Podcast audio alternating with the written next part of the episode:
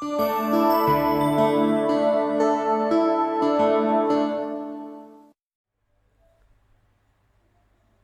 村ラジオ始めるってよ。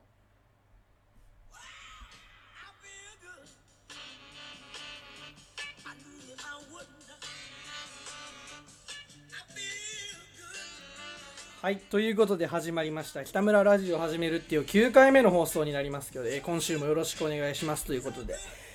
いやーあのー予想通りですね。あのー先週はねスペシャルウィークということであのゲストに富田君をお呼びしてお送りしたんですけどまああの案の定いつもの倍くらいのスピードでね視聴回数増えてましたけどね。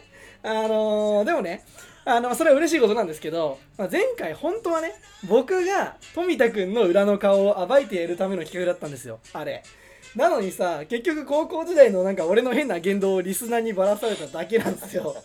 いや企画倒れもいいとこだよ本当に。なんかあいつがさいい感じにさもう乗ってきてさあのエピソードバンバン出すじゃん。もう肩ぶん回しちゃってんのよ。だいぶ肩出来上がってたから。でなんかねあの富田君のトーク力をねリスナーに広報しただけなんですよ。アピールしただけで。で僕がこうアドリブがめちゃくちゃ下手っていうのがみんなにバレただけなのよ先週ってどういうことかっていうと。あの いい感じにねあいつの広報しただけの放送っていうのが本当にね悔い残りますね。いや俺がちょっとねあのコンプラ気にしすぎたせいでさあの本当はあいつのもっとやばい話持ってるんですよ僕も。だけどあるけどね出せなかったんですよねなんかね。あの特にさあの高校時代のあの恋愛系のエピソードであのあいつのとっておきのやつあるんだけどいや俺さ実はだけどめちゃくちゃ周りからの目気にするタイプだからさあの自分の冠番組でその話をする度胸がなかったのよ。聞いてるわけないのにさ嫌われたくねえから。普通に生きててもさ あの半分くらいの人に嫌われるからさあの本当はあのなんだあのめちゃくちゃ周り気にしちゃってんのよ。あのなんかさこういろいろ毒舌吐くキャラみたいな感じでさここまでやってきてますけどいや本当はねもうその場にいる人に嫌われないようにいつもそーっとそーっと足音忍ばせて生きてんのよ俺はね。実はね。いやなんかこの人には嫌われたくないみたいなのもあるからさ結構さ。でもそのさなんかあの人数が多いんですよそのこの人には嫌われたくないなって思う人の人数が多くて意外と。でそうなるとあのーどうなるかっていうとあの最終的にねそれ周りのことを全部気にしてたら行く行きなんか行き着く先がさめちゃくちゃ温かいトークを繰り広げるさぬるいお悩み相談室みたいなラジオになっちゃう。それ怖いよね。え いやなんだかんだね俺めっちゃ周りにどう見見られるか気にしちゃってんのよ本当に。えだからお前がすごい羨ましいのよ俺は。周りの目とか気にしてないでしょ？だからさ あのえいつも試合ですってんすってんこけてんだろあれ。ボケてんだろあれ 気にするわ。あ それは普通にスケートが下手だけって下手なだけって話なんですけどまあねあのゲスト呼んでゲストに美味しくしてもらっちゃってるメインパーソナリティってめちゃくちゃダセえなと思ったんですけどね。あのそりゃこのラジオ人気出ねえわって話で。まず根本からしてね。まずもともと僕自身が自覚のないやばい行動が多すぎてだから自分がそのエピソードが面白いってことに気づけないんですよ。なかなか自分で。だからさ頑張って面白いトーク考えてひねり出してもさ天然の笑いの原石にかなうわけねえのよ。そんなの。当たり前なのよ。えーまあただ一つ言えることはね。まああの俺が普段から自然にやってる行動が面白い話になるってことはね。あの本当に面白いのはまあ俺だよね。って話だよね。結局面白いのは俺だよね。って話だよね。もうそういうことそういうことにしとこうよ。あの面白いやつがひねり出した面白くないエピソードをただひたすら1時間あの話し続けるっていうねただしょうもない残念なラジオ番組っていうことなんですけどもあの普通にテレビ局だったら10話で打ち切りですね。こんなの。いやねなんでこんな話をしてるかって言いますとねあの今めちゃくちゃイップスなんですよ。もう面白いことが全然あの思い浮かばないお笑いイップスでね。お前のレベルで何言ってんだって話なんですけどあの最近ねやっぱ毎日同じような日常を繰り返してるんでねもう水曜の夜くらいにトークが全然思い浮かばないともう金曜日怖くて仕方ないのよ。ででそれでなんかちょっと夜眠れなくてさ木曜の授業切っちゃったりしてさあの気づいたらラジオ中心に生活が回っちゃってるっていうね。えだから今週なんかはね、まあ、どうせゲストもいないしねリスナーも少ないだろうけどあんまり期待しないで聞いてくださいというところなんですけども。でまあ今週あった話なんですけどね。いやここまでの前置き聞いたら笑うやついないと思いますけどこんなの、えーあの僕のねあのバイト先の塾から塾でバイトしてるんですけど塾から電話かかってきましてあのなんかどうやらね今まで教えてた小中学生の集団授業っていうのはあのこれからは社員がオンラインで授業をやることになったらしいんですよ。だから代わりに個別に回ってくれみたいな話をいただいたんですけれどもね。でもまああの本当はね集団授業って結局そのなんかプレゼンのいい練習みたいになるんですよ。話す練習になるんでそれがいいからまあ塾校やってたみたいなところもあるんでね。まあ個別だったらあんまりやる意味ないかなっていうふうに思ったんですけどね。あのしかもさあの対面式の授業なんてさ俺なんか実際6割雑談してますからね。あの時代に合わないタイプの塾講師やってるんであの普通に女の子の生徒に「彼氏いんの?」とか聞いたりしてさ。あの あの正直ね微妙な顔の子にもね「まるまーちゃん可愛いから彼氏いそうなのに」みたいなこと言ってね。いやだって嫌われたくねえから俺はあの入社した時にね確かあの社員教育みたいなところであの容姿とか恋愛事情など生徒のパーソナルに関わることは絶対に聞かないことみたいな教育されたんですよ。やります言いわれますよねそういうのね。いやでもさお前らおじさんとかさあの明らかに陰キャなブスタイクなブ男大学生と一緒にすんなって思ってね。いや別にナルシストとかじゃないって。いや別にあの勘違いしてるとかじゃなくてさ普通に友達感覚でそんぐらい聞くのよもう。コミュニケーションじゃんそんぐらいさあでちょっと仲良くなってきたらさ「あ髪切ったね可愛いじゃん」とかさ「あれお前太ったべちょっと」みたいな。普通に言っちゃうんすね僕。いやだからまああんまね今流行んないタイプのセクハラ講師やってたんですけどね。いやでもあの実際さ嫌われなきゃ何でもいいのよ。あの親密度を上げるためにはね何かしらアクションしなきゃ無理なんですよ。やっぱ年が離れてるのこともありますし。いやつうかこの間までこっちもね中高生だったんだからあのギリギリ当たり障りのないラインとかっていうのは分かるんですよ。あでもあれか。ギリギリのライン分かってないからいつも問題を起こすのか。あやべえなこれ。実は生徒の保護者からクレーム入ってたりしてね。ちなみにねあの男子生徒にはあの宿題とかやってこなかったら切れますけどね普通に。いやなんか大体さいや大体なんか忙しい忙しかったみたいな言い訳するんですよ、うん。彼ら。だからそういうふうに言われたらさなんかその程度のこともできるやつが自分のやりたいことを成功するわけねえだろバーガーみたいな普通に言ってね。あのいやもうひいきですよ。ひいき。あからさまにひいきしてます僕は。やっぱねあの女性に優しい男を目指してるんでねえなんかやってることだけ冷静に考えたらなんか小中学生の女子にすらモテようとしてる俺がいるんだよねどこかにね。いやー本当にねでも。あ何の話だっけこれ。あそうそうそうそうそう。あのーそれでね、まあ、個別やってほしいっていうふうなこと言われたんですよ。でもまあ今の時代ねまあいろいろコロナの問題とかもあってあのバイトとかも簡単に見つかる状況じゃないんですね今。いろいろ。まあお前は知らねえだろうけどな。新聞なんて読まねえだろうからな。あ 読まねえな。どうせどうせくだらねえ朝のテレビ番組見てう わーわ騒いでんだろ？じゃんけん大会。そうじゃんけん大会してんだろ？まあね。まあだから仕方ないかなと思ってね。でそしたらなんか北村先生には高校生の担当に移ってもらいたいんですけどみたいなこと言うわけよ。えしかもその理由がねなんか学歴的に高校生に回せる先生って結構貴重なんですよねみたいなこと言ってくるんですよいや俺まともに一度も入試受けずに早稲田入ってるんですけどねって言ったよねそれ最初にって。ところですよ。な英語なんかさいまだに中3の3学期で止まってんだからさ。もう今や B 同士も怪しいけどね。いやてかその前にだよ。あの大学受験で指導できる講師が学歴的に少ないってさ栄光ゼミナールどうなってんのよ。舞台歩み並みにやばいと思いますけどね。舞台歩み。いやあのね。わからんだよそれは。みんなに伝わんないかなそれは。あのー僕より授業が下手な講師っていうのは結構いると思うんですよ。僕結構そういうのは得意なの話すのが得意なのそもそもね。だけど俺より頭悪い講師はいちゃダメなのよ塾にそんなの。そんなやつに月何万も払ってさ授業を教えてもらってる生徒の親が哀れで仕方ないよ本当にね。いやーでさあの本当に心の底から断りたかったんですけどまあでも高校生指導できる講師に困ってるんでできればお願いしたいんですよみたいなことね。言われたらさ俺断れるわけないじゃん。なんせ店に入っちゃったって理由だけで5万のメガネ買っちゃうんだからさこっちは。まあでもさあの高校生の女子を教えるっつうのもまあまあまあ悪い話じゃねえかなと思ってね。可愛い子に当たるかもしんないじゃないですかやっぱり可能性としてね。ないやいやいやあるっていやこそってさなんか個別だからできることですよ。個別だからさ LINE 交換してさ。まあもうそこまでいけばこっちのもんよ。手慣れてるからね そっから落とすのはね。ちょろいのよちょろいちょろい。女中学生高校あ高校生の女なんてね。あでもあれか。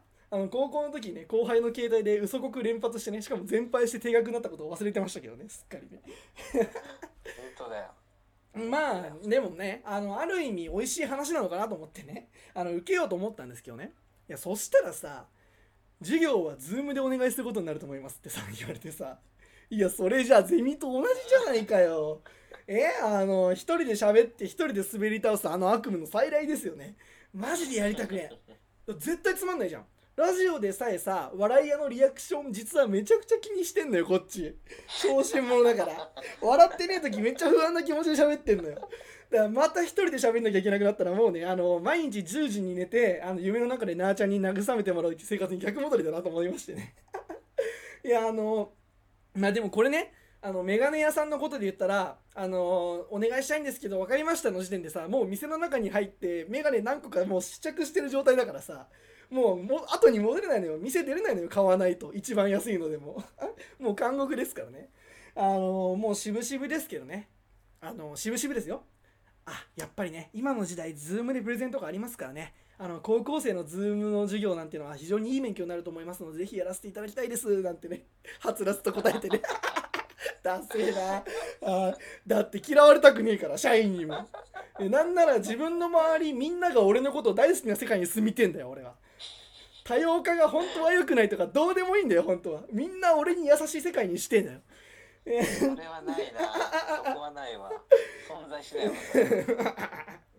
まあ、っていうね、まあ、結局どこまで行っても小心者の私ですねという話なんですけど、まあ、最終的にどうなったかというと「ありがとうございます」っつってねさっき言ったら「あのありがとうございます。北村先生にやっていただけると助かります」っつってね。まあまあよかったなと思ったんですけどねえそれでですねあの軽く打ち合わせの方をしたいので金曜日の18時から Zoom で会議しましょうって。ね。あの最初はさ JK との Zoom の授業ですら嫌だったのにさなんでおっさんと2人で Zoom 会議しなきゃいけないのよ。なんだこれなんかあの金の斧銀の斧みたいな話なんかなと思って。あなたが落としたのは女子小中高生にあ女子小中学生にモテることですか？それとも JK とのズーム授業ですか？いいえ僕が落としたのは西野七瀬との結婚生活ですあなたは嘘をつきましたね。そんなあなたには罰としておっさんのズーム会議を与えます。あばーっていうね。やばいな。まあねちょっとした寸劇でしたけどもね。また大滑りぶちかましたとこがねはっきりと手のひらにのしかかってますけども。あそうそう。寸劇といえばね乃木坂スキッズですよね。これはまあリスナーの皆さんも常識だと思いますけど。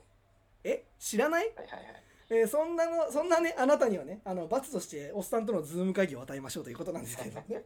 ね？かぶせてもそんな面白くないでしょ？えー乃木坂スキッズ見てる？見てますうん、ねはい。ですよね。見てますね。あのね僕も最初はねさすがにちょっとこれ厳しいなと思ったんですよ。番組初めて見た時。で乃木坂の4期生とさらば青春の光っていう芸人があのやってるコント番組なんですけどねあの別に乃木坂の4期生って今のところそのバラエティセンスがめちゃくちゃあるみたいな感じでもないし日向坂日向坂とかと比べたらねさすがに無理だろうと思ったんですけどこの番組が始まる前にやってた「乃木坂どこへ」っていうねロケ番組があったんですよ。でそれもあの乃木坂4期とさらば青春の光でやの同じコンビでやってたんですけどそこのを見てから乃木坂スキッズ見るとめちゃくちゃ面白いね。いやあのさらば青春の光がねいい感じに回してくれてんのもあると思うんだけどね。結構いいのよ。なんかあのー今週の放送なんかはねあのこの番組にお便りくれてるね早川せいらちゃんね。あのー彼女の悪魔コスプレえっぐい可愛かったっすけどね。うんあーあとねあの今回ねリズムネタみたいのがあったんですよ。あのオリジナルの。で地味に頭からリズムが離れなくなっちゃっててあの栃木県出身のカッキーこと柿はるかちゃんとね北海道出身なのに神奈川っていうね神奈川さやちゃんねのネタなんですけど 詳しいでしょ？そうで神奈川さんのあだ名がやんちゃんなんですよ。でそのネタがやんちゃなやんちゃんってやつでね。今からこいつのことを紹介するぜこいつはやんちゃなやんちゃんそうだぜってやつね見てないだろお前多分見てないだろこれ見てたら絶対面白いはずなのよなんか「やんちゃ」ってなんかあのとんかつ屋に行ってあの大盛り定食頼んだけどライスのおかわりしまくってとんかつ残すっていうすっげえしょうもないネタなんだけどあの二人がやってると面白いっていうね。あのー、俺何の説明したんだっけ？あなんかあれなんだっけ？てかそもそも今週のオープニングトークなんかふざけすぎてあの序盤何の話したか全然忘れちゃったんですけど。ほらねまたオープニングで15分経っちゃった。今週は短くしようと思った。栄光ゼミナルが悪いよこれはな。そういうことにしとこう。あのーそういうことを西とこうといえばね、西といえば阪神の西投手がね、ファンと不倫してましたけどね、あのこの話が始まったらあの終わらなくなっちゃうんで、オープニングはこの辺りで、まあ多分次の甲子園球場での登板ではめちゃくちゃやじられると思いますけどね、あの観客が少ないんで、ヤジの声めちゃくちゃ入ってくるんですよ、テレビの音にも。めちゃくちゃそれも面白くてね。あまあね、ということで、オープニングはこの辺りにしたいと思います。えー、今週はですね、あの、〇〇の話のコーナーで、えー、そうですね、インターンの話というのをやっていきたいと思います。それからお便りのコーナーで募集したのは恥ずかしい癖ってとこなんですけども、まあ、あの先週のスペシャルウィークだったってこともあってねあの量があんまり芳しくなかったのと感想がいっぱい来てたので、まあ、そちらも紹介していこうかなと思います。というわけで今週もよろしくお願いします。北村ラジオ始まるってって感じた。北村ラジオ始めるってよ。この番組は周りに嫌われないよう細心の注意を払いながら東京都江戸川区の自宅をキーステーションに YouTube、Spotify、Podcast などで毎週金曜日にお送りしています。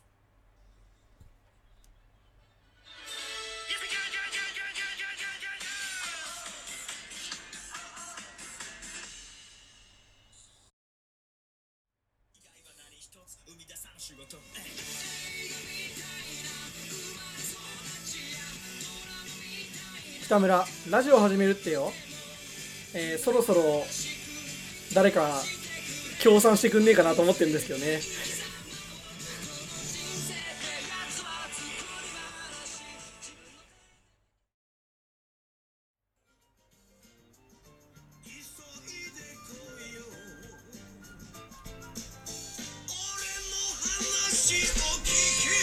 俺の話を聞いてくれ。まるの話。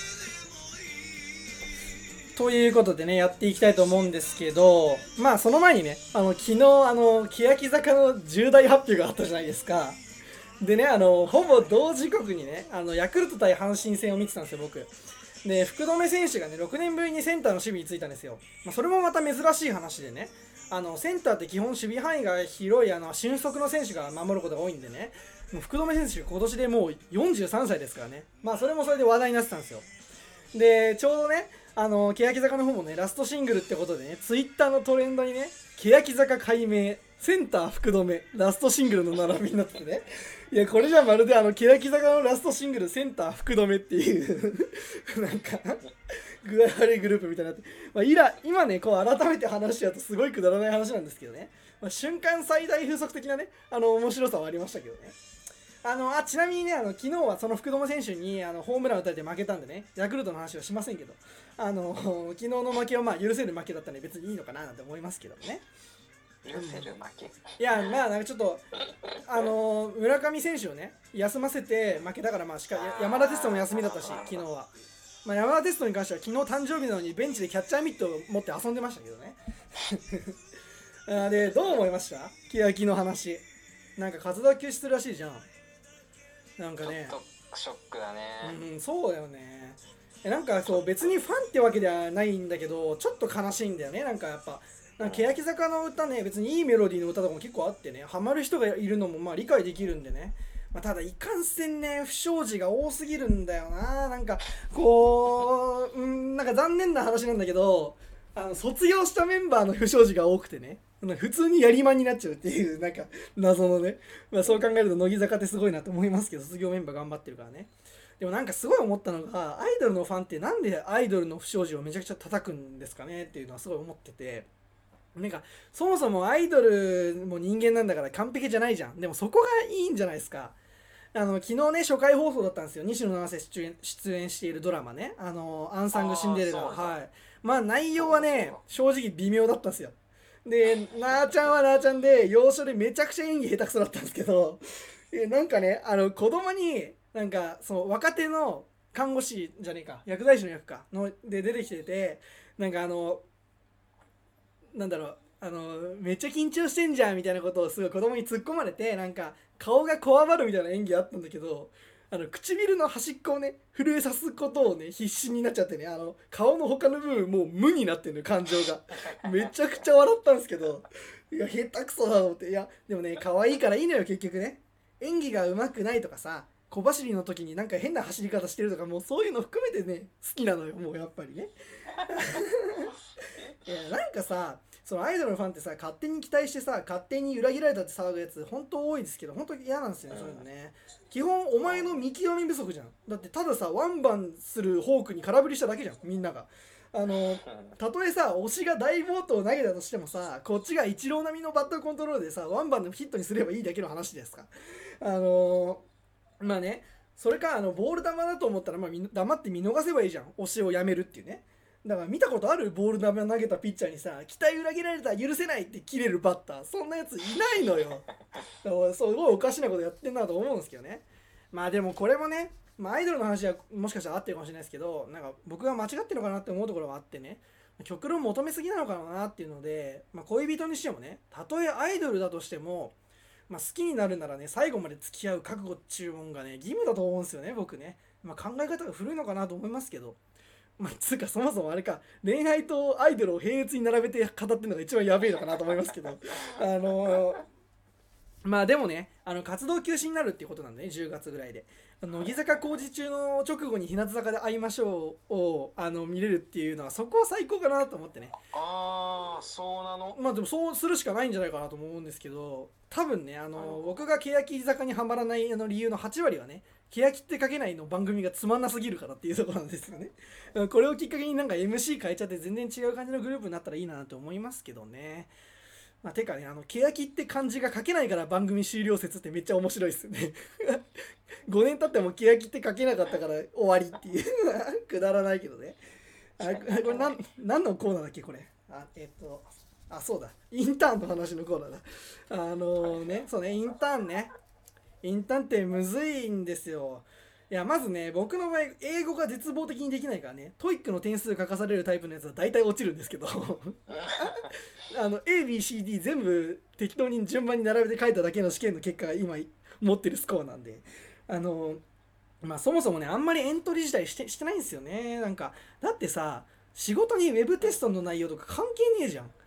実際別に国語ができようが算数ができようがさ、発想力とかさ、中でうまくやってくれるかみたいなの大事だと思うんですよね。だからまあ個性を求められてないのかなって思いますけど会社側にね。やっぱりこうメディアとかマスコミ系の仕事に興味があるんでね、まあ、そこら辺の応募っていうのは、ね、ちょうどね今始まったぐらいなんですよね。であの今めっちゃ ES 書いたりしてるんですけどなんかそっちの会社もねなんか普通に落ちちゃったらもう全然笑えねえなと思うんですけどね。仕事向いてねえってことだもんそしたら。なんかどうしよう。マジでなんか就職できねえんじゃねえかって気がしてきたんだよね最近。やばいよね。そもそもさ毎週さラジオのこと考えてる時間がめっちゃ長いんですよ。であとさ草野球の練習したりさあのこじるりの大嫌いなあの目的のない筋トレをしたりさあの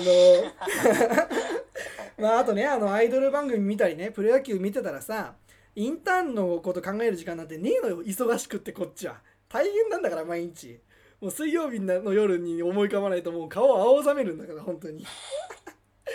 ねほんと就職できなかったらどうしようなんか、うん、なんかどうなんだ正直ねあのどんな職場でもね俺だったら入っちゃったら楽しくやっていける自信はあるんですよ。もともとのメンタルがなんかめちゃくちゃ強いんであの就職してからの不安っていうのは全然ないんですけど受けなきゃ受かんないじゃん。会社ってさ当たり前だけどさ。だからさいくら入ってからうまくやれる自信があってもさこう自分で選んで受けるってなるとさ自分がやりたいなって漠然とでもまあ思ってる業界のことしか調べないのよ。だから結局ね全然興味のない業界に就職したとしてもやっていけるけど自分で選ぶ段階では興味のない業種を知ろうともしないからそうなると結局ね自分がやりたい業界にもし全落ちしたら俺本当に路頭に迷うんじゃないかなと思ってね。なんかめっちゃめんどくさいんだよね就活。調べんのがだるいまずもう、うん、あとなんかさ毎日さ就活情報サイトからのな登録したサイトからのさメールめっちゃ来るんだけどさ、ねうん、まず2割は知らねえよみたいな会社から来るじゃん、うん、で7割興味ない業種のメールばっかりでさしかも毎日すごい量送ってくるからさなんか残り1割のその興味のある業種の情報も取り逃しそうで怖いんだよねなんかね最近ね。まあというね、まあ、不安でいっぱいって話なんですけどあの今日締め切りだったんでフジテレビのインターンも出したんですよ。まあそもそもね今不祥事連発の会社なんですけどねテラハはじめまあフジテレビもね不祥事多いんで欅坂みたいに解明したらいいのかなと思いますけどね。一回活動休止して。まああの まあね。そうなんですよね。それはそれで話題になると思いますけどまあね。そんなのはまあどうでもいいんですけどね。あの寮に住んでた頃のね部活の時のタバコミュニケーションがね役に立ちましたよ。タバコミュニケーションが。あの屋上にね喫煙所があるんですけどね。俺多分ホッケー部の中で一番アメフトの4年生と仲良かったからさ去年はさ。だから何せあの毎日屋上で顔合わせてるからね。あのいろいろ話すようになってね。一緒にクラブとかも行ったじゃんなんか。だから 俺らとさアメフトの4年生でさ。でまああのインスタとか交換してたのが役に立ってね。あのフジテレビに就職せ就職した4年生の今のだから新卒の先輩がいてね。あのいろいろ聞いてみたんですよ。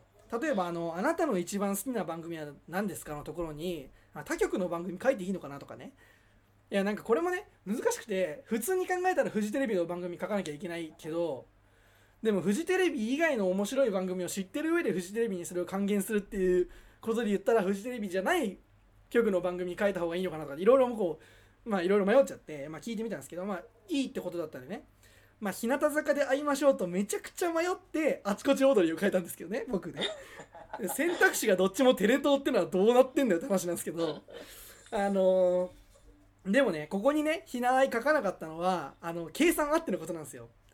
あのーここはねストレートにオードリーが好きってところを透けて見せながらねあの番組の内容を褒めることをいっぱい書いたんですよ。なんかラジオ好きなんでその、地上波のテレビではあんまないタイプの、あのー番組なんですごいいいですみたいなこと書いたんですけどその後の質問にね今一番注目してるタレントのところがあったのよ、えーそこにはねもう最初から白石麻衣って書こうと思ってたんですね僕。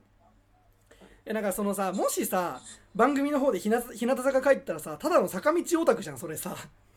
えだからそうまあ実際そうなんですけどいややっぱ就活にはダメかなって思いましてねいや先週だからさ散々アイドルのファンのことにさあのプライドを持ってるとかさいや喋ったけどさ就活は別よ。やっぱりね。ちょっと恥ずかしいね。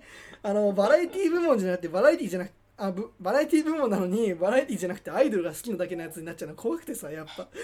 えーでなんで西野七瀬じゃないかっていうとあの白石さんの方が書きやすいからなんですよ。今卒業するんでちょうど。アイドルがね卒業後特に坂道とか AKB 系のグループで役者として成功した例ってあんまりないなと思ってあのなんかなんだろうバラエティタレントとしてはまあ成功してる人指原さんとかもいますけどだからあのー、マイアンぐらいのね、あの知名度あのアイドルファン以外も知ってるじゃないですか白石麻衣は。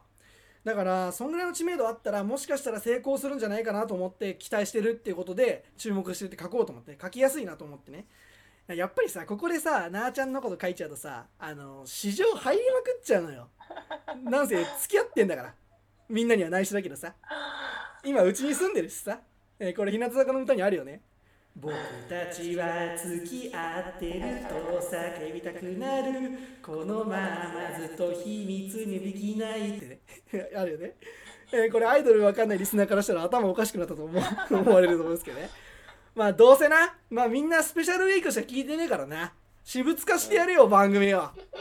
間違いない。うんってそもそも俺の番組なんですけどね。勝手にやってるだけなんで別に誰のものでもないんで別に私物化最初からしてるんですけど。まああの ES ねなんとか書き進めてたんですけどね。あの鬼の問題が来たわけですよ。あなたの鉄板の滑らない話を教えてくださいってさ。いや滑らない話書かせるつうこと自体相当変だと思うんですけど滑らない話って文字よく文字起こししたら面白くなんないじゃん普通。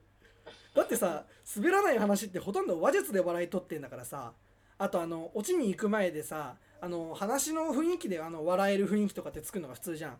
なのにさ600字以内って制限があるからさ大事な部分だけ残していくと中身すっかすかなのよ。であのインスタでもね投票しましたけどあの前この前このラジオでも話しましたね。あの八戸合宿のデリヘルの話をね書いたんですよ。であのインターンに ES インターンのさ ES に風俗の話書くってやばすぎるだろっていう話もあるんですけど。いやしかもねまああの最初は一生懸命話膨らませて書いてたんですけどどうやっても文字数オーバーするんですね。でそれでコツコツね言い回しとか変えたりなんか文字数ちょっとずつ減らしてまだ多いまだ多いってなるとね、まあ、最終的にあのオチの部分の話以外どんどんカットしなきゃいけなくなってくんですよ。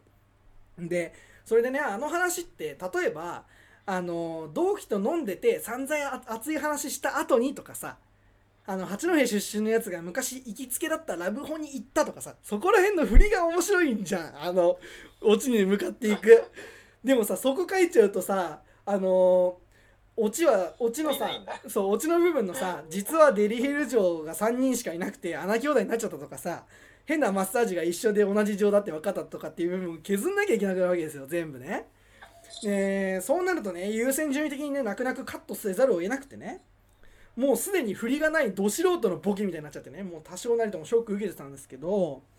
いやもう十分削ったろうと思ってね。で文字数確認したらまだ710字なんですよ。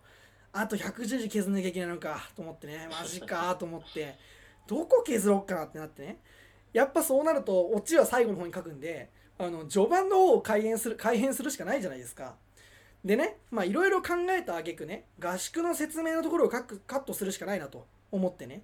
まあ例えば、うん、きついトレーニングがいっぱいあったとかね。宿舎の目の前にリンクがあってしかもあの山の上だから娯楽とかもなくてねとかね。あの大部屋で5人枕並べて寝てるからプライベートな空間がないとかね。そこら辺を全カットしてようやく600字ぴったりなんですよ。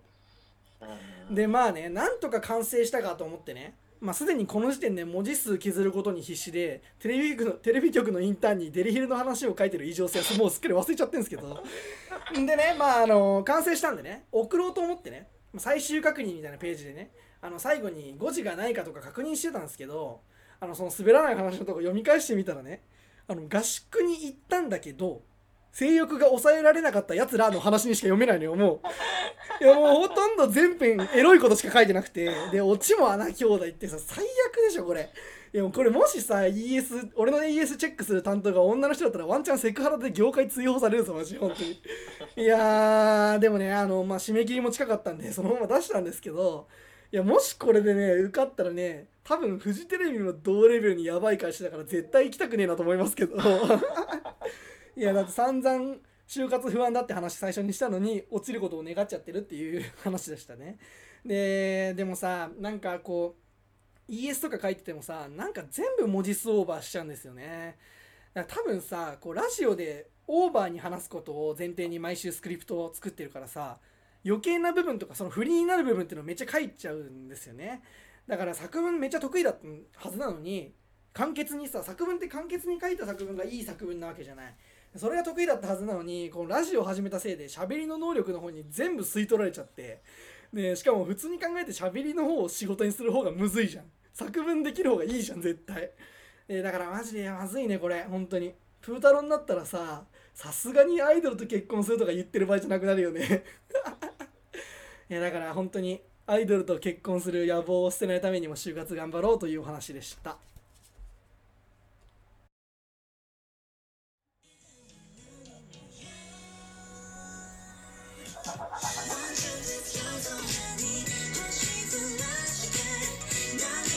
東京都江戸川区の自宅をキーステーションに YouTube、Spotify、Podcast などで配信中。北村ラジオ始めるってよ。毎週金曜日に更新しています。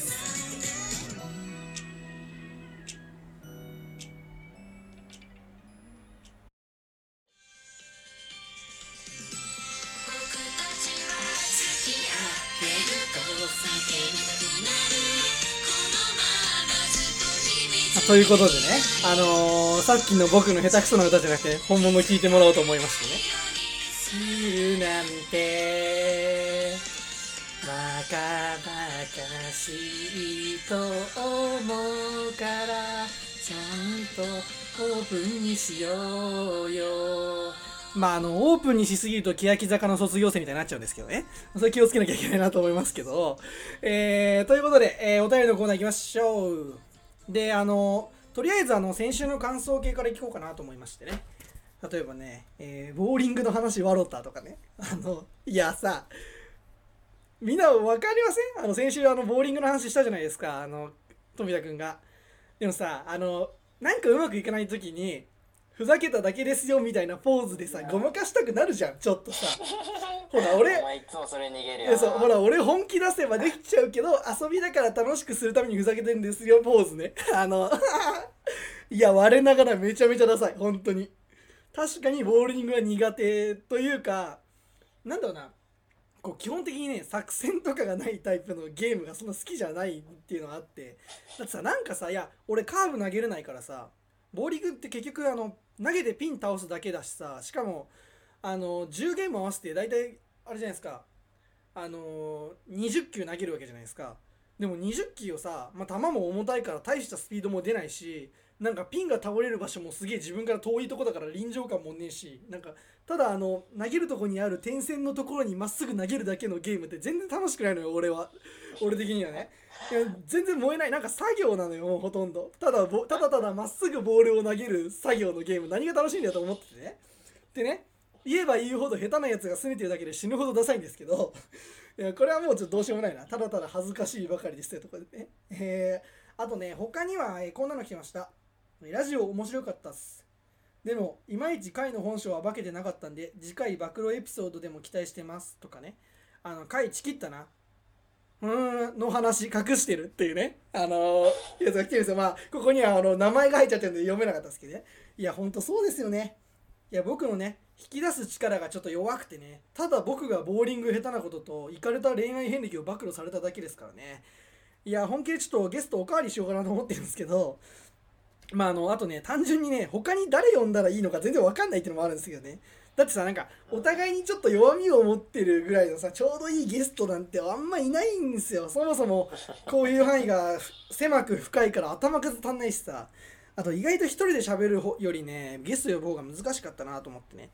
でまあ次いつゲスト呼ぶかってことなんですけど、うん、まあそうですね。あの今ラジオ版と YouTube 版合わせてだいたいうん800回いかないぐらいですね。再生回数全部で。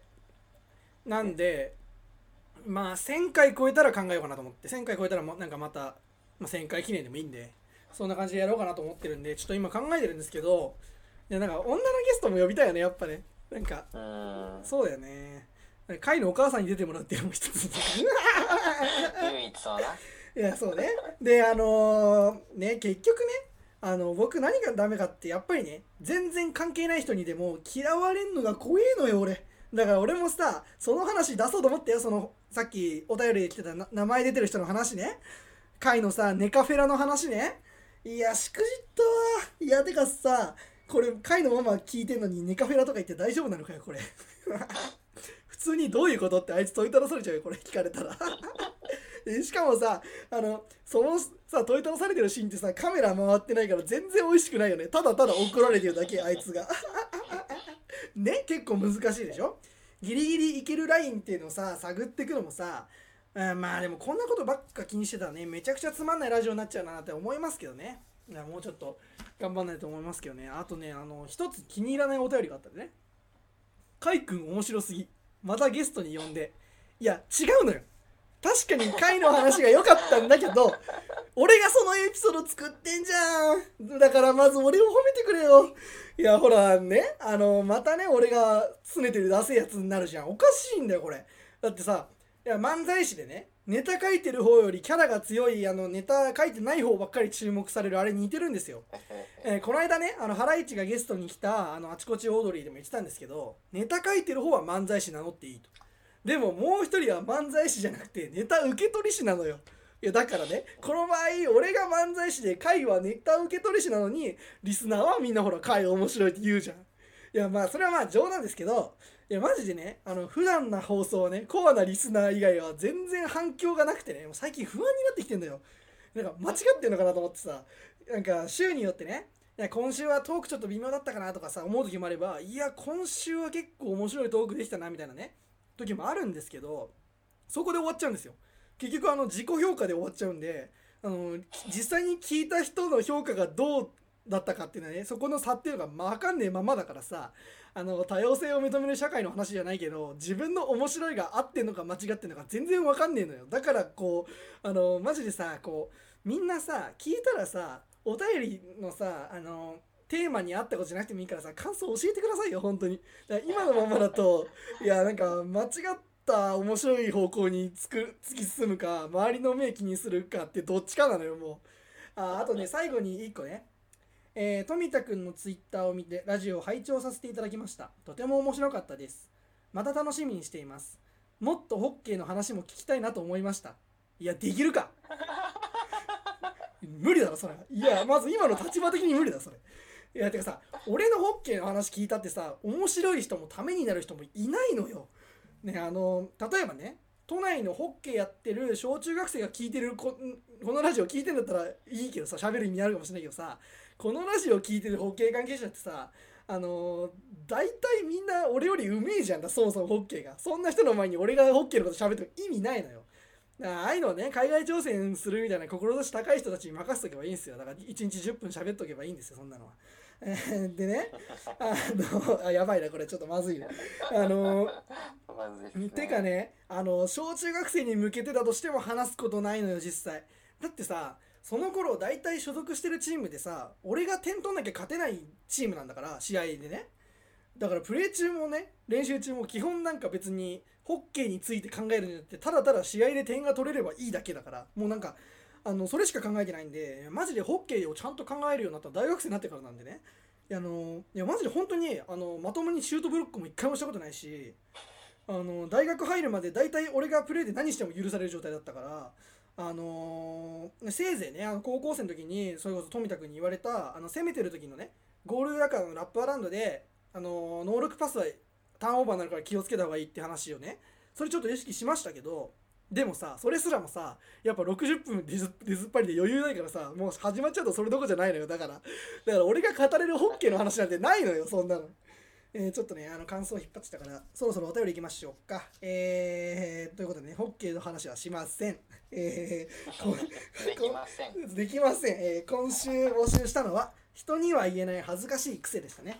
じゃあ行きましょう。えー、ラジオネーム、ディスカワ球児。僕が恥ずかしくて人に言えない自分の癖は、自分頑張ってますアピールしてる人をディスってしまうことです。僕たちが伝説になりますとか言ってる人を見ると、聞きよし。いやさ、ディスカワくんさ、このネタ好きだね。いつまで引っ張んのよ、これ。言いましたよ、これ。僕がツイッターで。伝説って自分たちで言ってんじゃねえよってさ。いや、まあね、でもそれはね、やっぱさ、伝説って言葉自体なんかちょっとふわふわしてるもんなのに、現世代のね、自分たちで伝説って言い張るのはさすがに寒すぎねって話なんですけど、さあ伝説ってさちょっと漢字ちょっと思い浮かべていただけば分かると思うんですけど他の誰かがねそのことを知らない人に説明して語り継がれるから伝説なんじゃないですかそれって。ま、要は語り継がれるところを伝説っていう風に呼ぶのであって自分でその話するのってただの自分語りじゃんそれ自己 PR して勝手に自分で自分のやったことをプレゼンしてそれを伝説ってさいやちょっと大丈夫かよって感じなんですけどなんか舞い上がっちゃっててね自分じゃ分かんなくなっちゃってんだろうなと思うんですけどね。なんか本当にダサいなと思うんですけどなんかねあのコロナウイルスに立ち向かう悲劇のヒロインぶってるからさあのなんだろうなこの大学さ AV 女優といいさ JK に痴漢して捕まるやつといいさ早稲田大学恥ずかしいやつばっかりだよ最近、うん、ちょっとさもうちょっと自分を客観視できないもんかね。勉強しかしてこないとそうなっちゃうんだなと思ってね。まあ犯罪者予備軍みたいな僕に言われてもですけどね、えー、次行きましょう、えー、ラジオネームお寿しかないもぐもぐさよにゃん。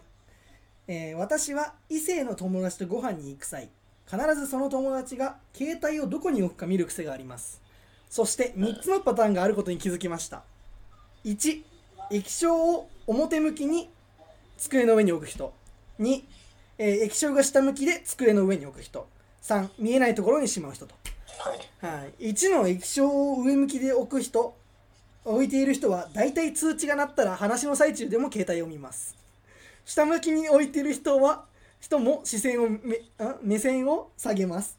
理想は3です。2人で会ってる時ぐらい携帯に依存するのはやめた方がいいのではないでしょうかと。細けえな。いやでも、言いたいことわかるよ。わかるわかる。俺もわかるよそれは。いや確かにねこう何人かでワイワイしてる時だったらいいんですけど2人の時に携帯チラチラされるとちょっと気になりますよね。なんか嫌だなと思ってね。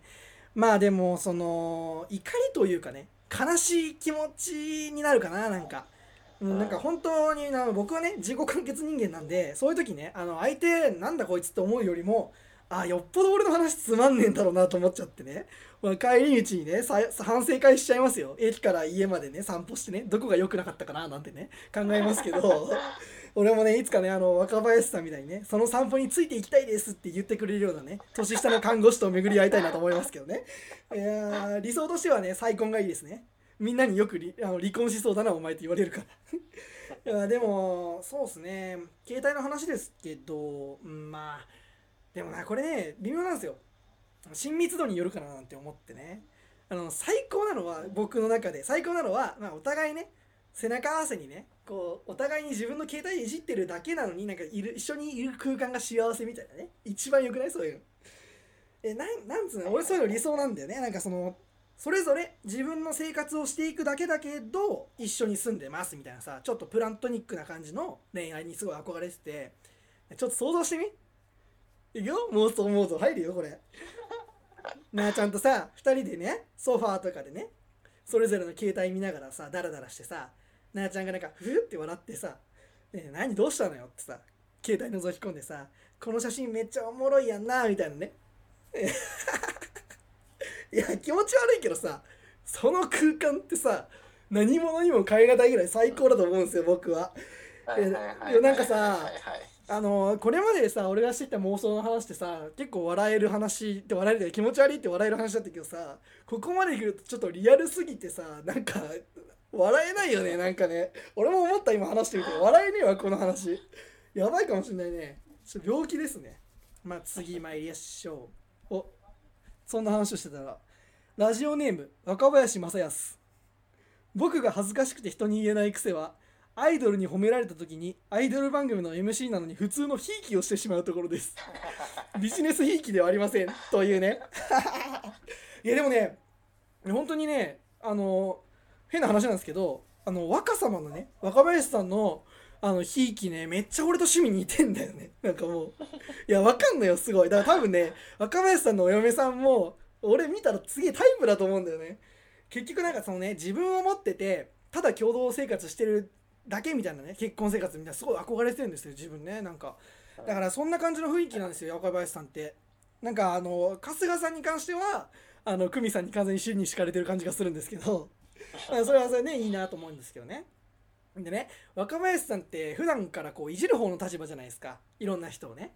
だから受け身取り慣れてないんですよ。だからねいじられたり褒められたりした時にね受け身取ろうとするんだけど背中の皮ペラペラなのよもう。だからさすぐズリって向けちゃうわけね。だから俺もねいじられ慣れてないタイプなんです。どちらかというと人をいじるタイプなんで。だからさなんかいじられたりさ褒められたりした時にさ「へへ」っつってさヘラヘラ するしかできないのよ。いやマジで照れてるみたいになっちゃってさそれでも分かるわ若林さんの気持ちねそれね。最近さあのしくじり先生とかでさ若林さんと日向坂のメンバーが外番組で共演する機会増えたん増えてるんですけどその時のひいきえぐいんですよね 結構ね。めちゃくちゃ優しいのよ。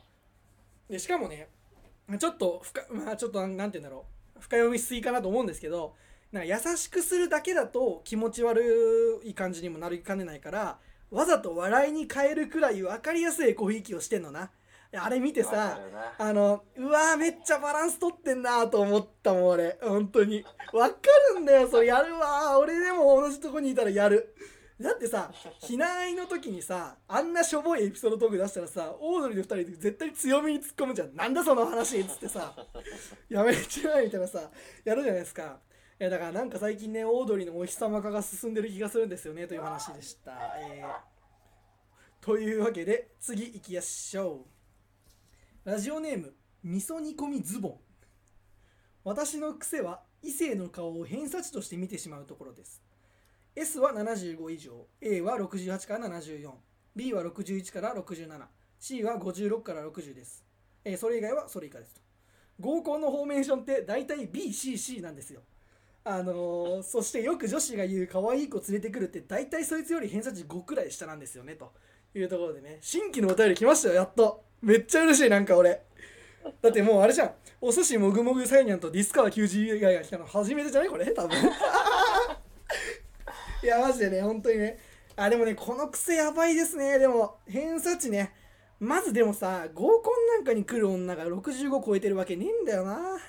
だって相手がいないんだから来るんだもん。なんかなんだろうな。あのー、うんそうですね。合コンに逆に S ランクの女が来たとしたら多分顔以外にでっかい血管がありますよね。なんか絶対。だから間違いなく地雷だと思うんですよね。あのー、あでもちょっと合コンしたいな。なんかセッティングしてくんない？なんか。いやまあお前に言っても無理か。ないですね。お前に頼んだ俺が間違ってた。でもねもう合コンするなら絶対慶応の女以外でやりたいなと思うんですよね。慶応の女マジ大抵しょうもないんだよな。もう絶対合コンしたくないあいつだと。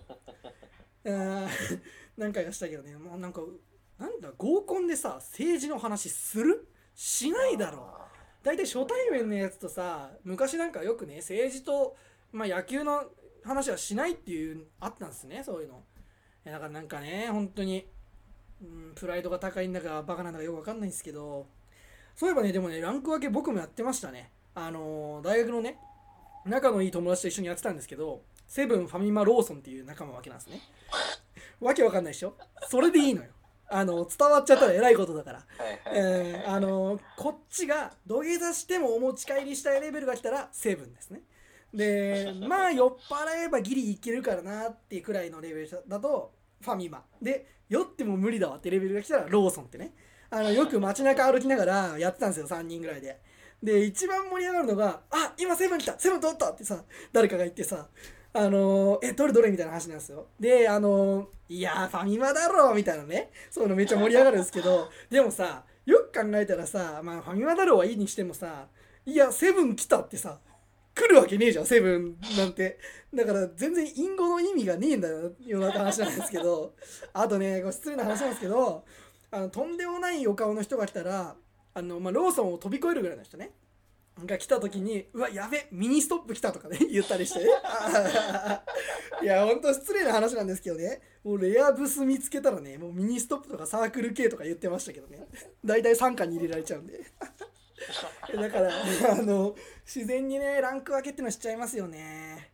めっちゃわかりますこれ本当に。えーということで、えーここからは恒例の乃木坂ちゃんたちですね。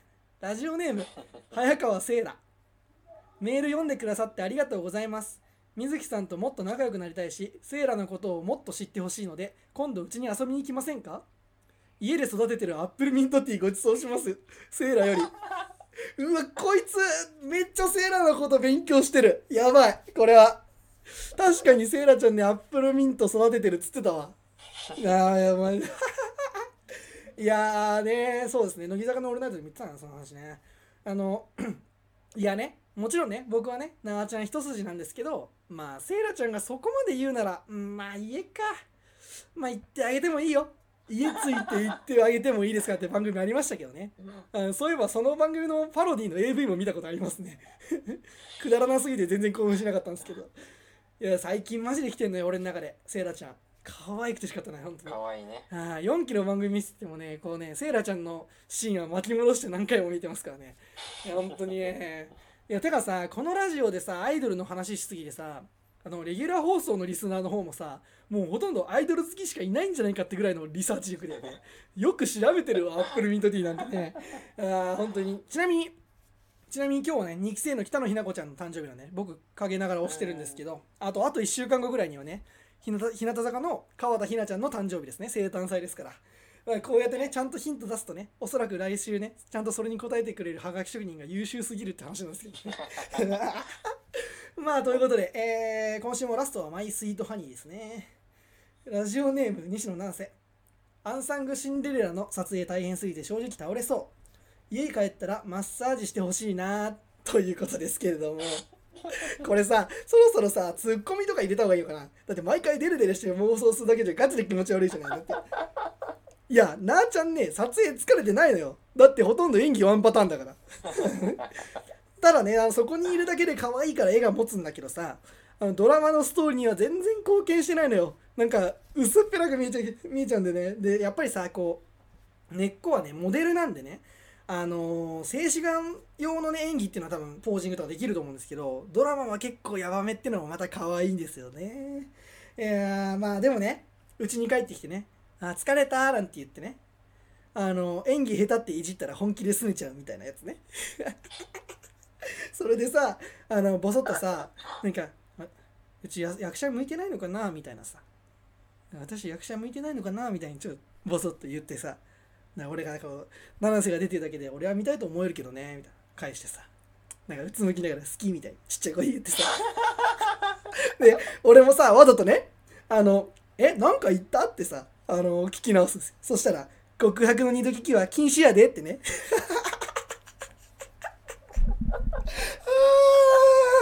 あーあー妄想が止まんねえよもう。あれてます。毎週やばいですこれは。妄想進化してますどんどん。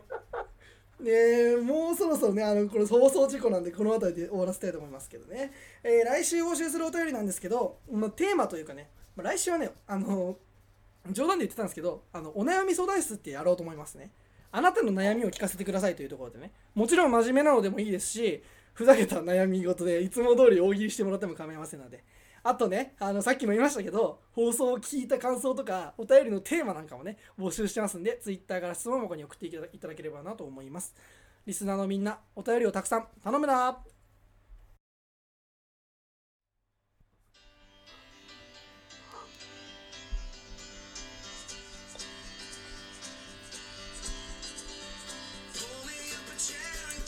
はい、えーエンディングですけれども、あのー今週めちゃくちゃふざけちゃいましたね。どうせ聞いてねえからな、みんなな。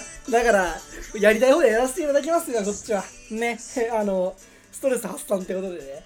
でも今週ね、ちょっと短くしようかなと思ったんですけど、お便りのコーナーが思ったより伸びちゃったんで、あだいたい50何分になっちゃったんでね。いやーまあね、あの、簡潔に喋る能力も完全に失ったよね。そりゃインターンの ES も削るの大変だわって話なんですけどね。あのね、ラジオって10のことを30くらいで話すのが、まあ、鉄板っていうか普通なんですね。そうじゃないと面白くならないから。でも30で喋ってるつもりなのに、そんなに面白くないってことはさ、元のエピソードが5くらいしかないってことなんじゃないですかねと思って。いやまあよく言えばね、平凡な毎日。まあ、悪く言えば、ま、つまんねえ毎日をね、送っているなってことになりますけどね。あそれでですね、あのー今後の話なんですけど、まあ、来週かね、再来週どっちか休もうかなと思ってて、あのちょうどね、テスト期間なんでね、まあ、リスナーもやっぱ、あのー大学生もいっぱいいると思いますし、まあ、JC、JK もいると思うので、あのーやっぱテスト期間はね、みんな勉強に集中していただいて、ね、あとね、さすがにね、ラジオで毎毎週1万5000字もスクリプト書いてる場合じゃないのよ、テストはさすがにね。単位を落とすわけにいかないんで。まあさすがにね、2週間あったらね、1週間5のエピソードとしても10のエピソードできるはずなんでね、まあ、期待しないで待っててくださいということですけれども。あ、あとね、今のところだったらね、あの、あの日向日向坂の番組だったら、あの、下にね、期待しない自分ってテロップ出てますね。あの番組すごいよね、テロップね。あの、オードリーのラジオの内容までテロップ入ってんだから、ほんとすごいなと思いますけどね。で、あのー今週末ね、あの、草野球の第2戦なんですけどね。まあ、今日もね、雨の中でしっかり120球壁当てしてきましたけど、まあ、どうせ登板機会はないんですけどね。でも、今度こそ勝たないとね、今週はレフトなんですけどね。あのーセンターが良かったなと思ってね、センター北村トレンド入りするかもしれないんで。あの、なんだっけ、なんか誰があの鐘を鳴らすのかみたいなさ名前じゃなかった？今回の新曲。なんか本当にさ和田アキ子パクってんのかと思ったけどね普通に。あの鐘を鳴らすのはあなたでセンター和田アキ子でやっていくのかと思いましたけどね。まあねあのー今からねでもねプロ野球選手を目指そうかなと思いますよ。あのどうせ路頭に迷うんでこのままいくと。はいということで、えー今週の短歌いきましょう。えー今週どうしようかな。まあこうだな。はいいきます。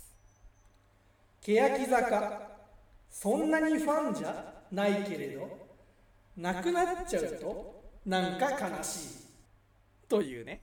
まあそうっすよね、うん。なんか残念ですよね。まあただちょっとチーム平手みたいなイメージが強すぎたのもありますしね。あと卒業生がやりまになっちゃうっていうのもね。なんかそれも良くないなと思いますけど、まあただねあのーまあ活動再開したらね、あの2期生中心のね明るいチームになるといいなと思いますけど。まあとにかくねこっちとしては夜中にねあのー、ケアかけ挟まずに日向坂直通できるっていうのはねいいなと思いますけどね。だからまあ流れで言うと乃木坂工事中電脳なんちゃらあの相内さんっていうあの、うん。VTuber みたいなあの女子アナみたいな人とそれ5分挟んで日向坂で会いましょう。でも最高だなと思いますけどね、まあ、というわけでね、えーまあ、来週お休みするかもしれませんけど、えーまた、えーちゃんと金曜日更新ということでやっていきたいと思いますので、えー今後もぜひ聞いてくださいというところで今週終わりにしたいと思います。また会う日までさようなら。アディオス